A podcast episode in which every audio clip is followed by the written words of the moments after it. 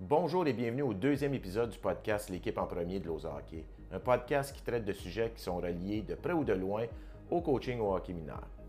Aujourd'hui, j'aimerais vous présenter une capsule que j'ai enregistrée sur YouTube qui plonge au cœur d'une question qui est très importante pour tout entraîneur. Comment qu'on fait une évaluation efficace de notre équipe et de nos joueurs à la mi-saison?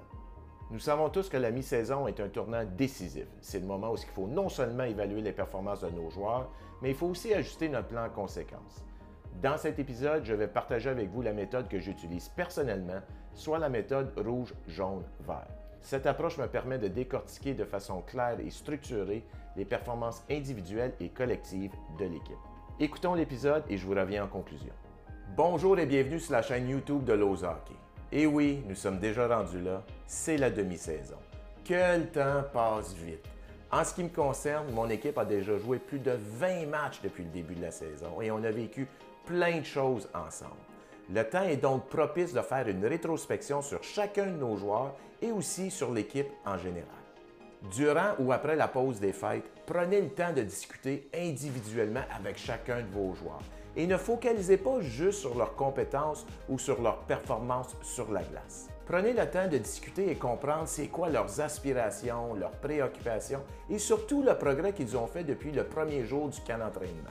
Créez un espace où ils se sentent libres de s'exprimer puisque ceci va renforcer la confiance mutuelle. Et n'oubliez pas de réfléchir sur vos propres motivations en tant qu'entraîneur. Qu'est-ce qui vous inspire? Pourquoi vous êtes ici? Cette introspection individuelle va devenir la base sur laquelle vous allez faire votre évaluation collective, ce qui va façonner la direction que votre équipe prendra. Dans cette capsule, je vais vous présenter une méthode qui m'a été présentée par l'un de mes mentors. C'est la méthode du feu de circulation. Le rouge, le jaune et le vert. Cette approche a prouvé son efficacité afin d'évaluer de façon structurée l'équipe dans son ensemble. On commence avec les points rouges. Identifiez deux à trois aspects qui nécessitent une correction immédiate. Ça peut être l'attitude sur et hors la glace, la participation aux activités ou la discipline en général.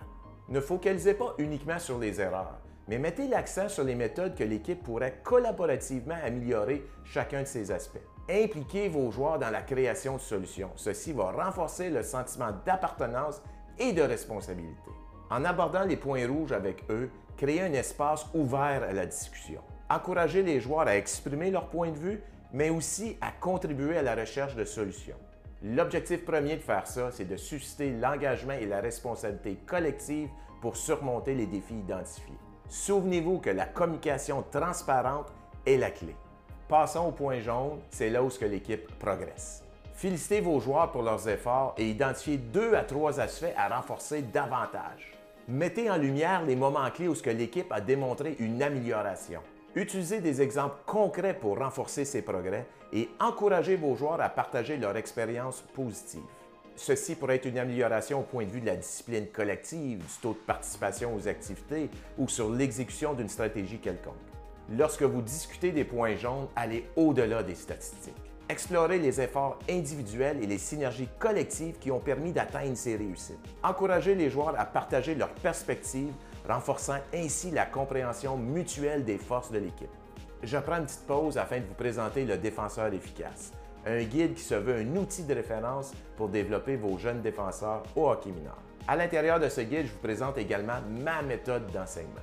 Il est disponible pour téléchargement immédiat en format PDF ou encore en version papier sur ma boutique Amazon. Si vous optez pour le format PDF, d'ici jusqu'au 31 janvier 2024, obtenez 20% de rabais sur le total de votre commande en utilisant le code rabais Hockey 2024. Et finalement, passons au point vert, les éléments dont vous êtes très satisfait. Que ce soit une stratégie qui fonctionne bien ou encore une attitude exemplaire, partagez ces succès avec votre équipe. Encouragez vos joueurs à continuer dans cette voie, soulignant l'importance de maintenir la constance. Lorsque vous discutez des points verts avec vos joueurs, célébrez ces points comme s'ils étaient des piliers à l'identité de votre équipe. Et finalement, encouragez vos joueurs à discuter ensemble comment ces aspects ont une influence positive sur l'attitude de l'équipe et sur l'esprit d'équipe en général, sur et hors la glace.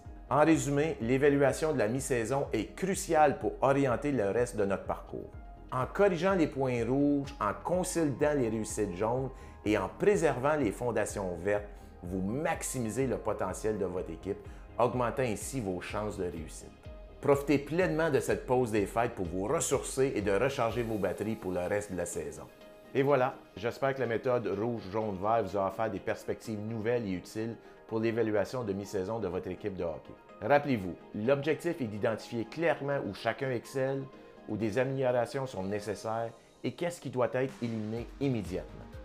Merci de m'avoir écouté et on se revoit une prochaine fois pour un autre épisode du podcast. Sur ce, je vous dis bon coaching.